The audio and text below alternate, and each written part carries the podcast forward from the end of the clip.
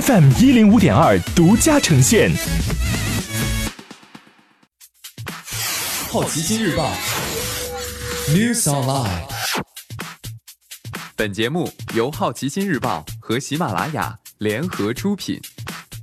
今天涉及到的关键词有：瑞幸咖啡、头盔、Keep、苹果、蚂蚁金服、华为。瑞幸咖啡已经接到退市通知。十九号晚间，瑞幸咖啡公告称，在五月十五号收到纳斯达克交易所的退市通知，公司计划就此举行听证会。在听证会结果出炉前，瑞幸将继续在纳斯达克上市。听证会通常安排在听证请求日期后的三十至四十五天举行。近一个月，中国新增三千五百零三家头盔产业相关企业。天眼查数据显示，自二零二零年四月二十一号公安部部署“一盔一带”行动以来，截至五月十八号，以工商登记为准，中国共新增成立了三千五百零三家头盔产业相关企业，主要分布在东部沿海省份。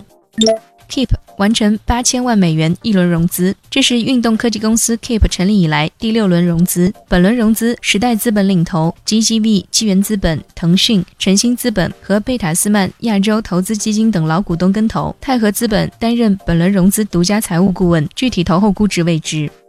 今天你不能错过的其他新闻有：交通运输部新增八千亿基建投资。苹果将在越南生产新款降噪耳机。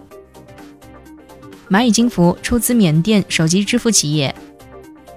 全国八十一个城市发放贷款免息券，有营业执照小商家可上支付宝领取。华为第一季度手机销量下滑百分之十七，PC 增长百分之一百二十。以上就是今天好奇心日报 New Sunlight 的全部内容，也欢迎你把刚才的收获告诉周围的朋友。好奇心日报 App，高颜值新闻媒体，让好奇驱动你的世界。我是施展，下次见。